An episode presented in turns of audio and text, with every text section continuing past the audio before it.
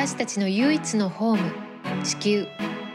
美しい地球を守り次世代へバトンを渡すため今を生きる私たちにできることとは。 Emerald Practices では暮らしをよりグリーンにする情報を発信。エメラルドのようにキラキラと輝く未来へタオとゲストがナビゲートをいたします。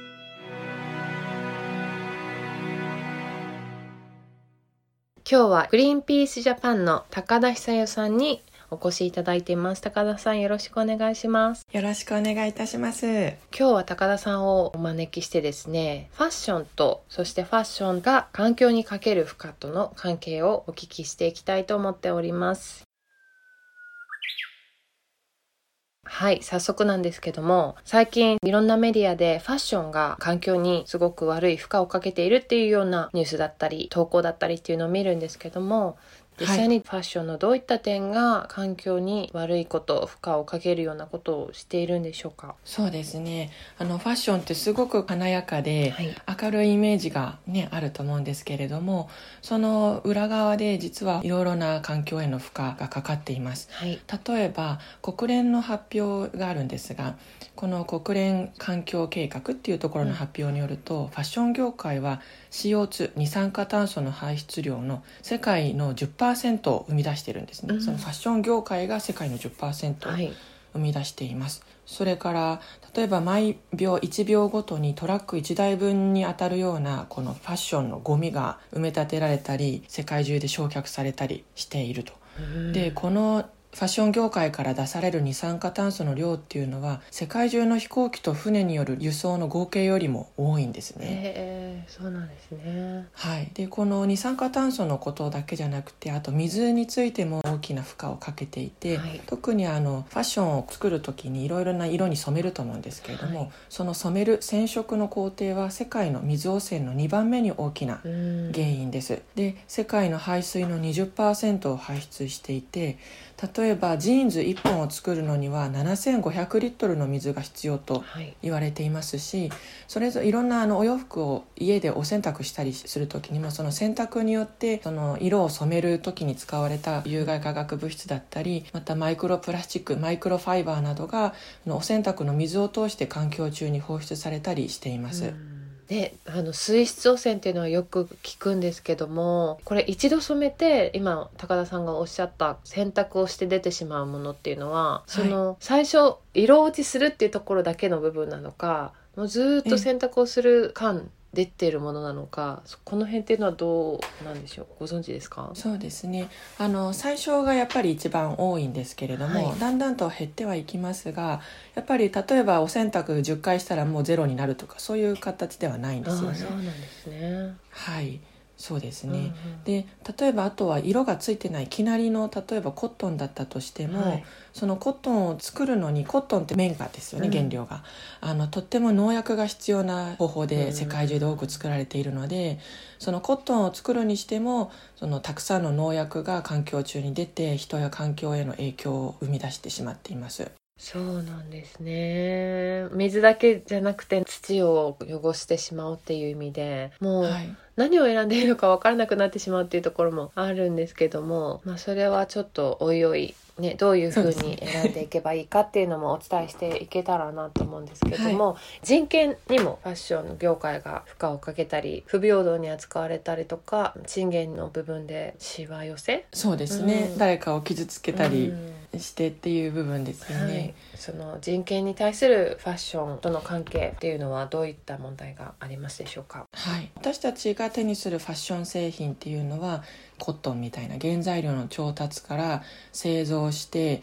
卸をして販売に至るまで多くの企業が関わっているんですね。うん、でその販売している企業であっても一体誰がどこでどうやって作ったかっていうのを全部把握しているわけではないんです。でそれがあの世界中のいろいろなところから例えばボタンはここで作ってで生地はここで作ってで染めるのはこの工場で縫製するのはこっちでとかでそれがここに輸出されてでここの店頭に並ぶみたいなことなのでとても複雑になっているんですね。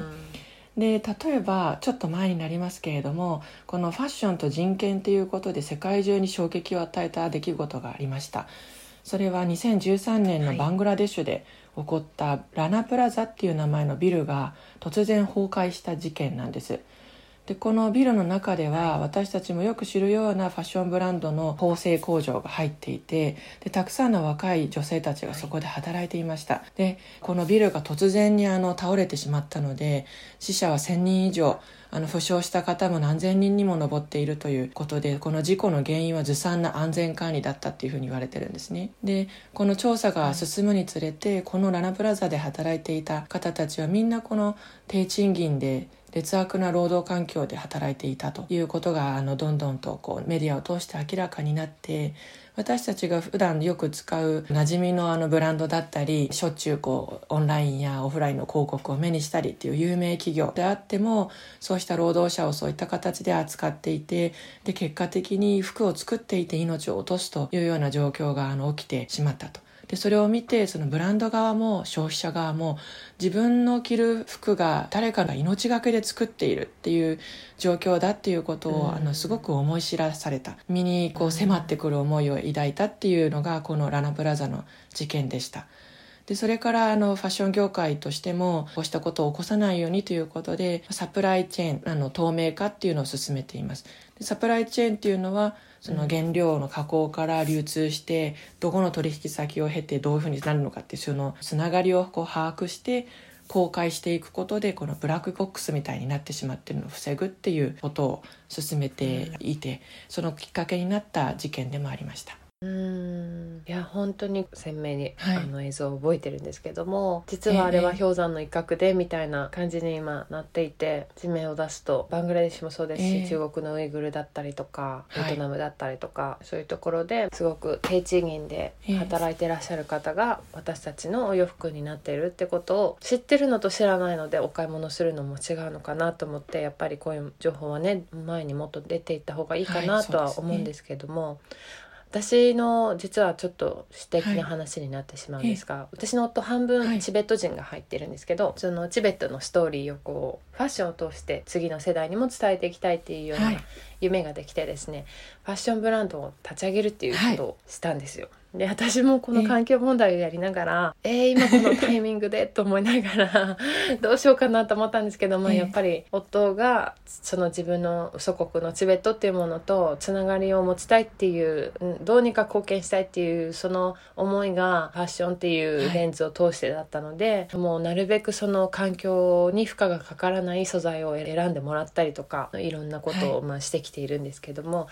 やっぱりみんなに買ってもらいたい。手に取りやすい値段で提供したいって言った時にじゃあどこでその経費を抑えるかっていうと、やっぱりそのじゃあそういう低賃金の国に作ってもらうしかないんじゃないかなっていうふうになったんですよ。はい、まあそれは何でかっていうと素材をすごくこだわっていたっていうのもあったので、えー、まあ、そこは譲れないとなった時にじゃあもうその安い賃金で働いてる国の人に頼むしかないっていうふうになった時に、はい、それはでも全然正当じゃないなと思って、うん、私と夫はすごいよく話し合ってもともとはやっぱりそんなに高いものを作りたかったわけではないんですけども、えー、私たちのブランド設定の値段は高いわけではなくて、えー、これは正当にちゃんとまあそのよくファッションでは先ほど高田さんがおっしゃったそのパーツを作ったりしてどんどんどんどんその縫製していって、まあ、お店に並ぶっていうまでの過程を川に例えて下流と上流とかって言うんですけど、はい、全てのその上流から下流までの人たちに搾取の行われていない正当な賃金やクラフトマンシップにお金を払われてるっていうようなものづくりを、まあ、していかないとなっていう風になって、うん、私たちは今あの最初のコレクションを日本で作ることにしたんですけど、はい、やっぱりそのファストファッションがとても一般的になってしまって、うん、あれが普通の値段になってきてしまうと、はい、そのもちろん環境もそうなんですけど本当の意味のクラフトマンシップが死んでいってしまうというか、うんうん、あの本当に先ほどおっしゃった命を懸けてっていうのは本当はあってはいけないのかもしれないんですけども、すごく熱い思いだったりとか長いこと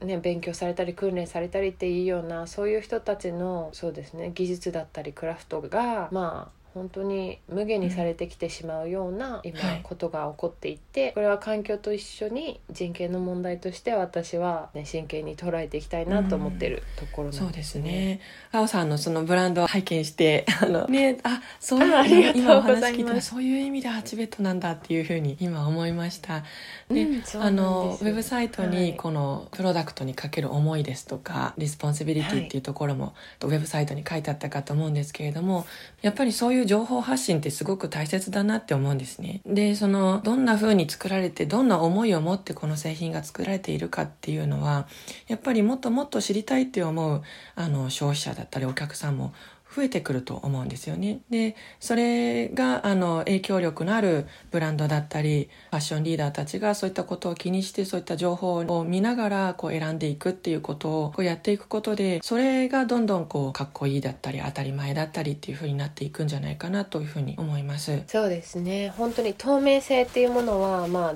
どの企業でもこれからやっぱり求めていかなきゃいけないなと思うんですけども、ね身につけるものを特にやっぱりどうやって作られててるのかっていうのを私たちももっと貪欲に求めるべきだし、企業作り手側もそれを提示するっていうようなことが、まあ、これから当たり前になっていくといいなと思っていて、うん、私たちも実は製造元も全部あの自分の足で向ってですねこう映像にしてどういうふうに作られてるのかっていうのを、まあ、皆さんにお見せしていけたらなと思ってはいるんですけどもちょっとコロナでね旅もなかなかできなかったりしたので。うんまあ、今後そういう活動もねしていきたいかなとは思ってるんですけど。う、ね、うん、もう一つこの途上国にこういったでも例えばラナプラザのバングラデシュだったりしてもでもそういった人たちはあの仕事がないからこうやってこう安い仕事でも何かの仕事を提供してるっていうことは全部は悪じゃないんじゃないかっていう考え方もあのする方もいらっしゃるかなと思うんですよね。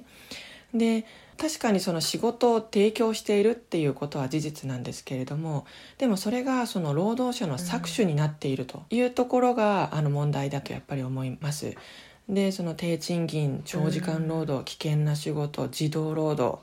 そういったことの上に私たちがお金を払って例えばファストファッションだったら何度か袖を通してもう着なくなったり捨てられていく服を作るためにその傷ついてる人たちがいるっていうことを考えると、うん、仕事を提供するっていう、うん、それ自体はあの確かに意味のあることだとは思うのででも提供するんだったら健康を壊したりせずに、このまっとうな暮らしができるような仕事であるべきだと思うんですね。なので、うん、その今タオさんおっしゃったように、うん、私たち消費者もとにかく安ければいいっていうことじゃないよっていうことをもっとこう考えてそれを表現したり出していくことが必要だと思いますしその作る側も仕事を提供してるからいいんだろうっていうことではなくてどうやったら一緒にこう歩んでいけるようなパートナーとしてこうリスペクトを持ってあの仕事を提供するっていう形にできるかというところをもっとあの踏み込んで考えていく必要があるかなと感じています。うんそうですね。私これちょっとファッションというか、ビューティーになってしまうんですけどもマイカっていう、はい、例えばアイシャドウとか、うん、あとファンデーションとかそういうのにも含まれる物質があってですね、でインドの都会ではない田舎の方で、えーと、はい、取られる鉱物だと思うんですけどそれがまあ子供を使った労働です、まあ、掘り起こされていて穴蔵みたいなところに入って、えー、そのキラキラする土を取るんですけど、はい、そのもういつも死と隣り合わせという状況で働いていて、えー、それがもう本当にインタビュー見ていると昨日もこの近くの子があの土砂崩れで亡くなっちゃって、みたいなもうそういう状態の子ばかりで何歳からこれを始めたの？って4歳ぐらいから始めて今8歳とか。普通だったら学校に行ってなきゃいけない年齢の子たちがそういうところで働かされていて、はい、じゃあそれに対してじゃあ大人たちというか私たちはどういうふうにするのがいいのかっていうと今先ほど高田さんおっしゃったように本当に仕事がなくなってしまうっていうのも彼らは困るんですよね、うん、それ相当のお金をちゃんと払わなきゃいけないんですけどもその時の、まあ、映像で問題になっていたのはやっぱりこう間に入ってくる、まあ、インド政府だったりとかその地域の、まあ、業者たちがそこがちゃんと割とやってくれないと、うん、例えば企業とかがもう買いませんってなってもうまく回るかっていうとそうではないっていうようなことがあったりとかして、すごくいろんな企業が取り組んではいるんですけども本当にちょっと一筋縄ではいかないところが事実としてはあるんですけどやっぱりまず知るっていうことが本当は、うん、一番私たちにとって必要でその後にどういう買い物していくかっていうのを責任を持って、ね、先進国というか、まあ、裕福な国に生まれて生活している私たちは意識として持っていかなきゃなと思っているんですけど。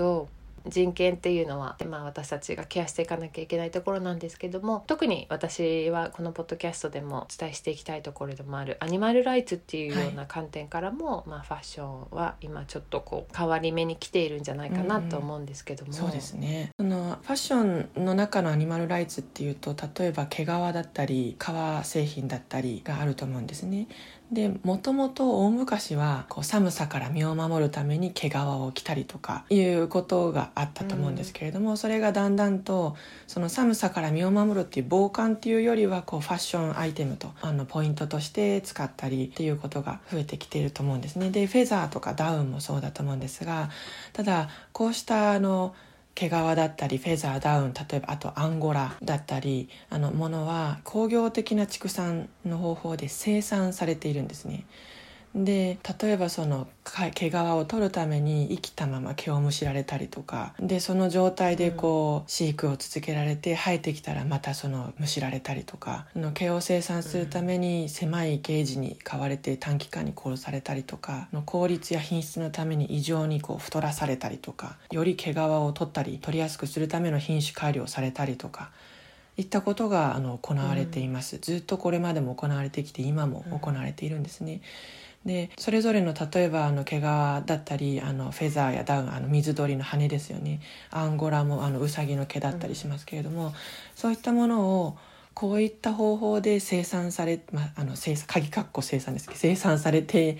いるっていうのを知った時に、うん。それでも使いたいかなってやっぱり考えてみる必要があるかなと思います毛皮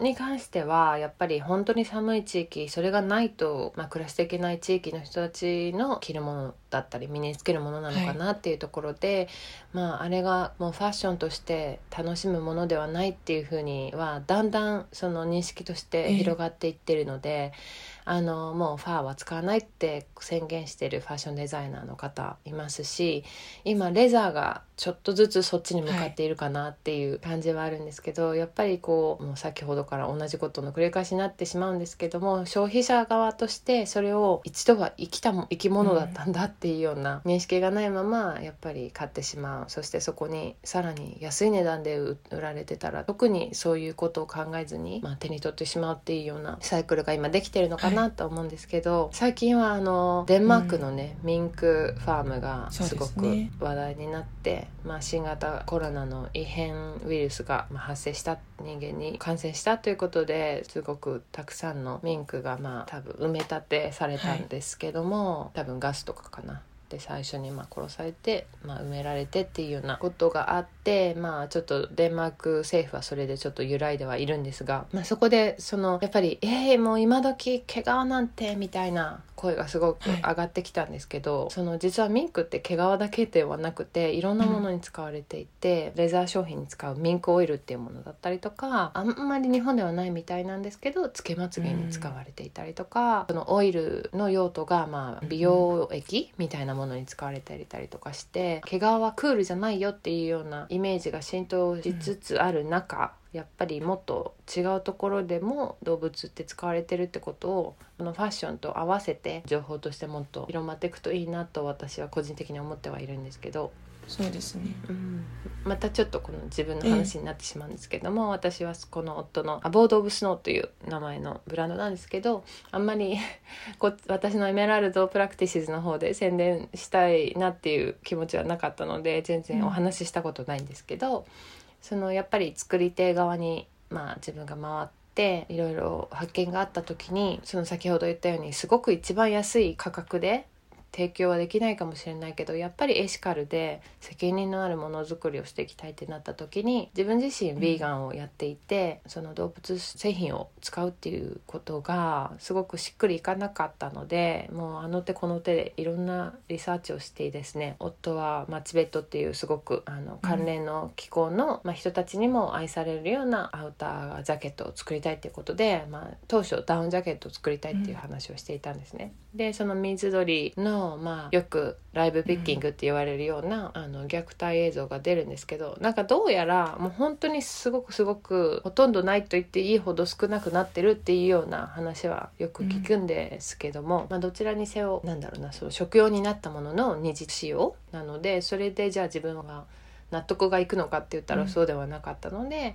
うん、いろんなものを探していたらグリーンダウンプロジェクトという社団法人の団体がですね循環を進めていてでいらなくなった羽毛布団だったりジャケットだったりっていうものを回収して、うん、川田フェザーさんっていうところで綺麗に洗浄して新しい商品として生まれ変わらせるっていうようなことを今やっていらっしゃるんですけども、うん、本当に羽毛はすごくちゃんとケアするともう100年以上続くでもいいリソースだっていうことをおっしゃっていて、うん、で私もじゃあダウンを使わないってなったら何になるんだったってなった時に化学繊維のようなものを使うっていうのが果たしてアニマルライツ目線から言ったら正しいかもしれないけど環境目線から言ったらどうなんだろうっていうところでジレンマがあったのでそのもうすでにもう作られてしまってるものをリサイクルしていくっていうようなチョイスを私たちはしたんですけども、そのちょっと次のテーマにかぶってくるその今後どうやってファッションを選んでいって楽しむべきかっていうところにつながるかなと思うんですけど、うん、そのやっぱりもうすでに作られているものがもう世界中にあふれていて、はい、まだまだ着れるまだまだ楽しめるものもしくはあの少し手入れをすれば生まれ変わるもの、うん、そういうものがすごくある中でやっぱりファッションの今後っていう意味ではあの、まあ、セカンドハンドだったりあのリモデルされたものだったりそういうものがビジネスとして潤っていくといいなっていうふうに私は個人的に思ってるんですけど、はい、そうですね。いや本当におっしゃる通りで今後ファッションをどうやって楽しむかって考えた時に一番大切なのは長く着るってことだと思うんですね。あの新しいものをできるだけ買わないっていうことだと思います。今タオさんおっしゃったように世界中にもう服がありあふれています。でその中で自分がこう気に入ったもの自分に合うものを見つけてできるだけそれを長く大事に着るっていう人が増えていくことが本当に大切だと思っています例えばこの服の寿命を倍にすると、まあ、1年だったのを2年に例えばすると、まあ、温室効果ガスの排出は年間で24%減らすことができるっていうデータがあります。ですので環境っていう面から見ても新しい服を作るとその新しい素材を使って新しい化学物質を入れてあの新しい流通に乗せてっていうことですのでそれを減らすそのそういうふうになるのを減らすっていうことは環境面にとっても意味があります。でそこで新しいものをできるだけ買わないじゃあどうしたらいいんだろうって時にその修理したりリメイクしたりあのすることする機会がもっとこう増えてもっと身近になるっていうことと自分があの不要になったものを誰か他の人に譲ったりあの有効に活用できる方法があるっていうことが大切だと思うんですね。でまずなので今例えばこのポッドキャストをお聞きになって考えてみようかなって思ったら思った方はまず自分が、まあ、ファッション特に服ですねとの向き合い方をこうちょっと考えてみて今どういうふうに感じてるかなってちょっと考えてみたらどうかなと思うんです。例えばあの服がたくさんタンスに入りきれないほどあっても、うん、明日何着ていこうかなって、こう結構考えてしまってうんわからないって思う経験って、うん、私も含めて誰にでも結構あるんじゃないかなと思うんですよね。うん、そうですねでもこう例えば服の数を減らしてみたり。でこの服は例えばすごくあの形がいいんだけどでも素材がちょっとチクチクして嫌だなとか。この服はすごく素敵だなって思って買ったんだけど、うん。うん、合わせるものが難しくてあんまり着ないなとか。いろいろあると思うので、うん、そうやってちょっとこう仕分けをしてみたり。でその中で自分が好きなものって、うん、こういう例えば形のものだったりこういう色だったりこのブランドだったりっていうところを見つけていって、うん、でそうしたものをあの大事に使っていくためにお洗濯に少し気をつけたりですとかあとは少しこうほつれたりあの何か丈が変わってきたりとかした時にこう修理をできるっていうところがあの大切かなと思います。うんうんね、お洗濯で思い出したのが、はい、私プラスチックがそうだな海洋性の時にお話ししたかなとも思うんですけど、うん、まあ、その化学繊維がお洗濯のたびにマイクロプラスチックとして海に流れてしまうっていうような問題もあって、はい、それをまあ回避するような商品も作られているので、ガッピーフレンドっていう名前で、ウォッシングバッグって書いてあるんですけどまあ日本でも買えるので、まあ、通販とかでもあるでしょうしパタゴニアさんの店舗にもあるのかな？ちょっと調べていただければなと思うんですけど、まあ、そういうものを洗濯ネットに入れて、まあ、フリースとかですかね、うん、そういう化学繊維が洗濯のたびに落ちてしまうものを海に流れるのを阻止するっていうようなものがあるので、まあ、そういうものも一緒にね使ってケアしていくのもいいのかなとちょっと思い出しました。そ、ね、のそのポリエステルというかその化学繊維についてちょっと付け加えるとあの、はい、例えばですね2000年から2014年までの間に世界中の医療品の生産量が倍になったんですね。でその分大量の原料とかエネルギーが使われたんですけれども、うん、一方で買った服を手元に置いておく期間っていうのが平均で半分に縮まったと言われているんです。でじゃあたくさん作ったんだったら古着としてリユースすればいいんじゃないかって思うと思うんですけれどもその実際古着としてリユースされるのはものすごくわずかででなぜそうなのかっていうと、うんうん、そのリユースっていう市場のこともありますけれどもこの間にたくさん増えたこの医療品ってファストファッションのあの製品がたくさんなので、はい、その品質の悪さがリユースに向かないっていうことも一因となってるんです。うんでこのファストファッションがこう出てくると他の素材に比べて安いポリエステルの素材の使用がとっても増えました。2016年に医療品に使われたポリエステルは2130万トンだったんですけれどもこれは2000年に830万トンだったので2.5倍に増えているんですね。このポリエステルの生産には化石燃料が使われていてでさタオさんおっしゃったように洗濯するたびにマイクロファイバーが川や海に流れ出してそれ分解には環境の中では何十年もかかる可能性があるのでその洗濯のご紹介いただいたようなネットを使ったりっていうのはもちろんなんですけどもリユースのやリサイクルをこう前提にしているこう、まあ、それに向かない低品質の服が大量生産に大量消費されるっていうそこ自体もやっぱり変えていく必要があるので必要な服を大切に長く使うあの消費のペースを落とすっていうことがやっぱり大切かなとも思います。うんそうですね。なんか私はい、高校の時に、えーと、私服の学校に行っていて、ちょっとおしゃれなところに立地があったっていうのもあるんですけど、うん、もうすごくみんながあのアイデンティティをもう確立してですね、まあ、特に古着なんかがその時流行っていて、いいことなんですけどみんなそれぞれのファッションを古着なんかを交えて楽しんでいたんですけども、うん、そこにもう一人ずば抜けておしゃれなおしゃれ番長みたいなお友達がいてですね、でもみんなその子に憧れててああもうなんとかちゃんどこで服を買ってるのってもうすごい羨ましいおしゃれでっていうようなもう本当にみんなから羨望の目で見られてるような女の子だったんですけど、うん、まあ高校卒業すると同時にロンドンに留学して、うん、でまあファッション、まあ、デザイナーになりたいと海外に勉強に行ったんですけどもその数年後に私がロンドンに仕事で行った時に久しぶりに会ったらですね、今まですごくカラフルな色合いのファッションを楽しんでた彼女がまあさらっとトレンチコートみたいなのを羽織って登場してですね「あれ変わったねってどうしたの?」って言ったらまあその多分23年の間だったんですけどファッションはもうやりたくないと。で私はすごくなんだろうなシグネチャーとして愛されるデザインを確立してそれをもうずっと履いてもらえるような靴を作る職人になりたいんだって言って言ったんですね。で「あそうなんだ変わったね」なんて言いながら私は当時実はモデルとして、だんだんとやりたいことがやれていた時期だったんですけど彼女にもうファッションはゴミだっていうふうに吐き捨てられて、うん、あんなもう3ヶ月おきに新しいものが作られてはゴミになって捨てられていくような業界に自分は働きたくないし、うん、そんなことをあなたは助けるような仕事をしているみたいなふうに言われてしまって。すごく責められてるような気になって、えー、ちょっとそこから疎遠になってしまった友達がいたんですよ。でもそれが私がそうですね二十歳とかだったから15年前、ね、彼女は15年前にはもうそれに気づいていてですね、うん、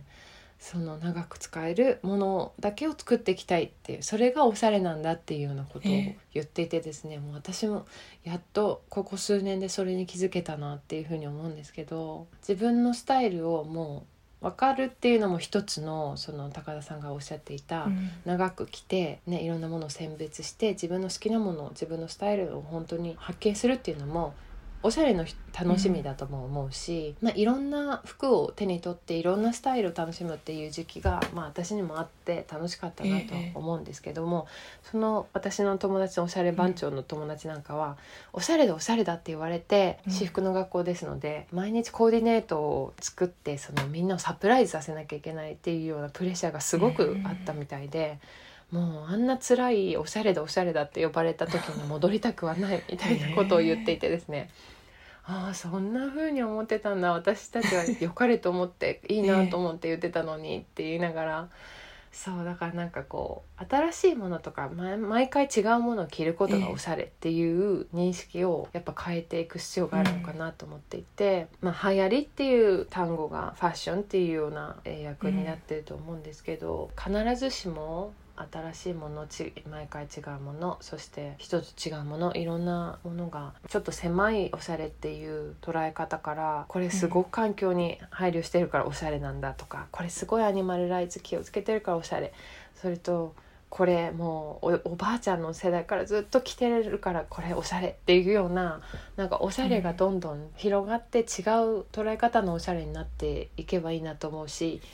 うん、それをやっぱりこう今まで雑誌のモデルさんだったりタレントさんだったりがファッションリーダーって言われてその人たちを真似してるようなものがファッションそれからトレンドが作られるって言ったところがあったと思うんですけど、もうこのラジオを聴いているこのポッドキャストを聴いている皆さんからそれが始められるんじゃないかなと思っていて、うん、なんか誰かがやるのを待つんではなくて私のおしゃれはこれだっていうのをなんか見つけていってほしいなって私はすごく思っております。うんそうですねなんか今伺っててそのおしゃれっていうのが例えばあのもし言い換えるなら自分なりの素敵って思うものを見つけるって感じかもしれないですよね。んなんかこのおしゃれっていうとすぐイメージがやっぱりタオさんおっしゃったようにあこういう感じの人がおしゃれなんだ自分なんかとかあの思ったりする時もあるかなと思うんですけれども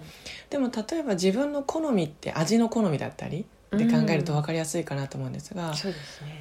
それって人と違って当たり前だと思うので。はいその自分がいいなって思う自分が素敵だなって思うものが例えばタオさんのお友達のようにこうシグネチャーになるようなものっ長く使えるようなものを素敵だなって思う人だったり、この思い入れのある人が丁寧に作ってくれたからとか使っていたものを受け継ぐっていうことを素敵だなって思う人もいたり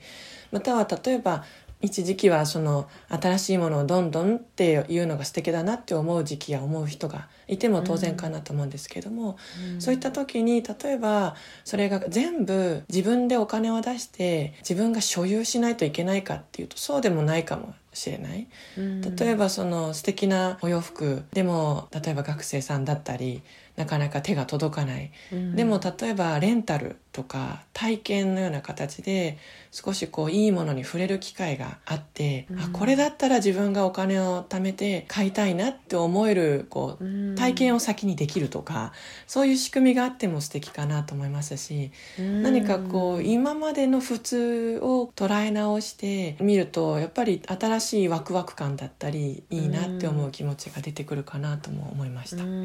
自分の心がこうワクワクするようなものってやっぱり人それぞれ違いますし、うん、おしゃれっていう基準を捉え直していくのっていう作業はこれから必要かなと思いますけど、うん、ねうん、この本当ファストファッションの良し悪しっていうのは、うん、本当に皆さん考えて今後お買い物するしない決めてほしいなと思うところが今ひしひしとあるんですけども。うんなんかやっぱりあのさっきタオさんおっしゃったように友達の影響って大きいなって思うんですよね、うん、だから例えば何か自分がこう感じたことだったり思ったりしたことをこう周りの人に伝える発信したり共有するっていうのもすごく大切なことかなと思うんですが例えば私も今私グリーンピースで10年以上働いてるんですけど結構前にですね当時の同僚からすごいこう痛い一言をもらったんですね、はい、えっと、その時私こう髪にヘアアクセサリーで毛皮？リアルファーですね多分。がついたものを使ってたんです、うんうんうん、でもそれはすごくそんなあのすごい高い店で買ったわけじゃなくて普通のこの駅ビルかなんかに入ってるようなところで、あちょっとなんかふわふわして可愛いなって言ってそんな高くないし、って言って、こう買ってみようかなって言って買ってそれで職場に普通につけてこう一つに結んでこうつけてったんですね。そしたらその時の同僚が「ねえ久代ちゃんこれ知ってる？これってうさぎの毛やん」って言ってあの関西の人だったので「でこのうさぎはな」って言って「これ多分中国で作られたんだと思うけど」って言って「こう生きたまま毛むしられんねん」って言って「知ってたそれ」って言って。うん、ストレートでもうすっごいぐさって刺さっていやすごい素敵なそうなんですよ。で その時に自分環境問題にすごく関心が小さい頃からあってこういった仕事をしてて、うん、で知識としてはアニマルライツとか知識として頭に少し入っていたりしたんですけどもやっぱりそれが自分のこう買い物だったりっていうところまでこうなんか結びついていなかったのをその同僚が、多分その子も大昔からその事実を知ってたわけじゃなくて多分自分がそれを知って衝撃を受けて、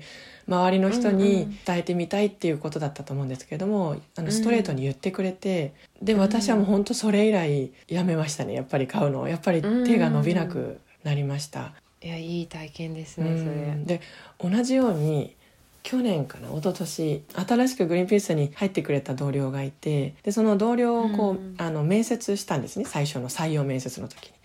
環境について何か普段気をつけてることありますかっていうグリーンピースのあの面接で聞かれることなんですけど そこで自分はあの服についてはあのオーガニックコットンかフェアトレードかそうでないものは新しいものはできるだけ買わないようにしてると言ったんですね。でそれも、うん、あのすごく衝撃で私もその時、ね、環境の問題を長くやっていてでグリーンピースで働いていながらも自分が着る服はそんなにどんどん新しくは買わないですけれどもできたらオーガニックにしようかなでもちょっと高いしなとか思いながらそういう感覚だったんです、でもその人が自分よりもずっと若い同僚でそうやってあの意識を持ってやっているっていうのを聞いて、すごく自分が恥ずかしくなったんですね。ででそれ以来できるだけやっぱりオーガニックにしたいなってもっといろいろ知ってやっぱりちょっとこれにお金を払ってこの買い物は投票だと思うのでここに投票したくないなっっていうことであの今はできるだけあの、基本オーガニックコットンだってっていうかそもそも新しいものを買わずに、